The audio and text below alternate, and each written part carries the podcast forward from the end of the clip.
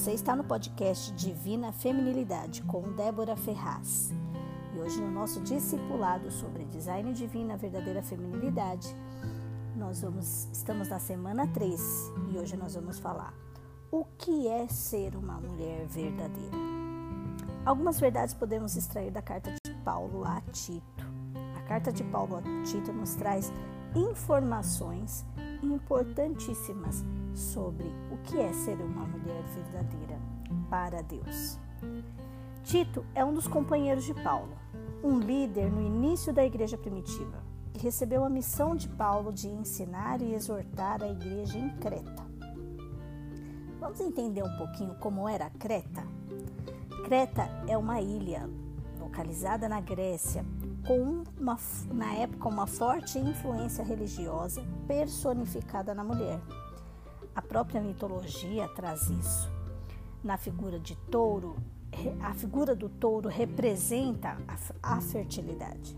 A carta de Paulo a Tito traz algumas advertências para aquela cultura da época sobre um mau comportamento do povo e das mulheres daquela região Conheci aquele povo, né, em Creta era conhecido como um povo mentiroso, enganador, maus, com maus comportamentos. Ele fala muito na carta, né?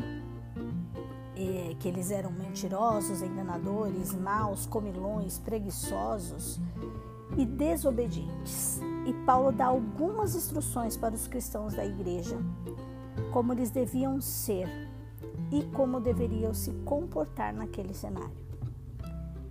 Ele não orienta Tito a instruí-los a se adequar ao padrão de, de Creta, mas ao contrário, a serem exemplos daqueles que receberam a graça de Jesus e já não mais anda segundo as paixões e o padrão do mundo.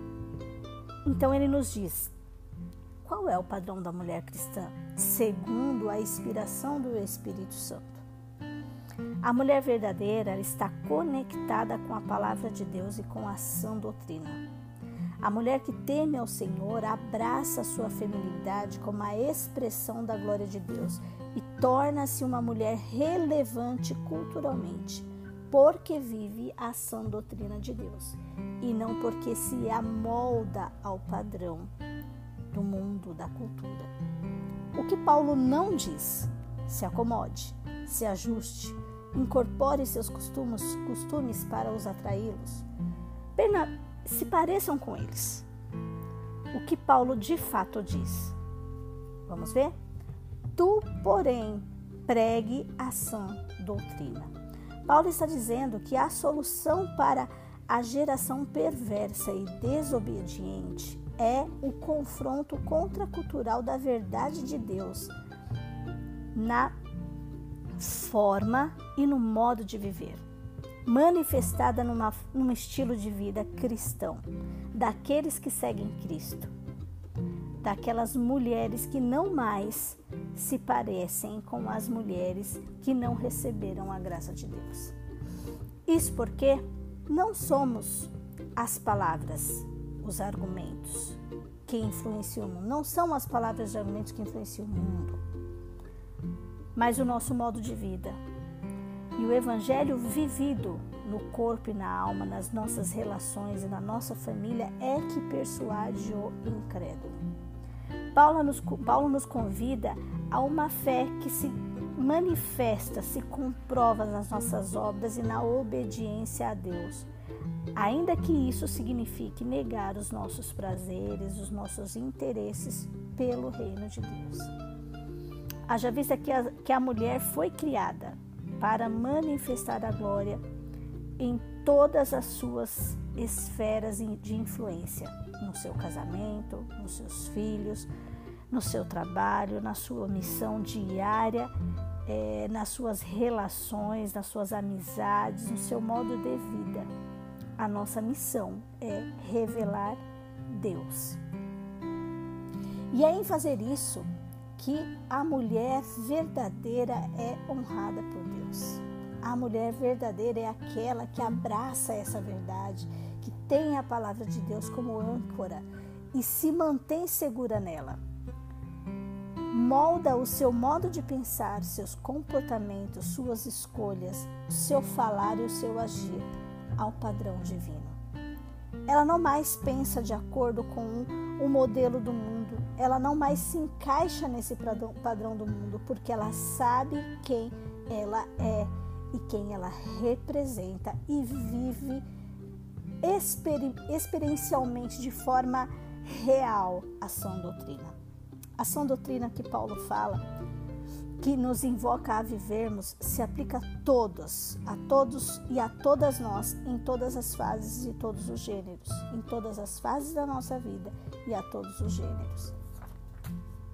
Jovens, homens, sacerdotes, idosos, mulheres, em todas as fases, com filhos, sem filhos, aquelas que se dedicam exclusivamente ao lar ou aquelas que se, que se dedicam também ao trabalho fora de casa.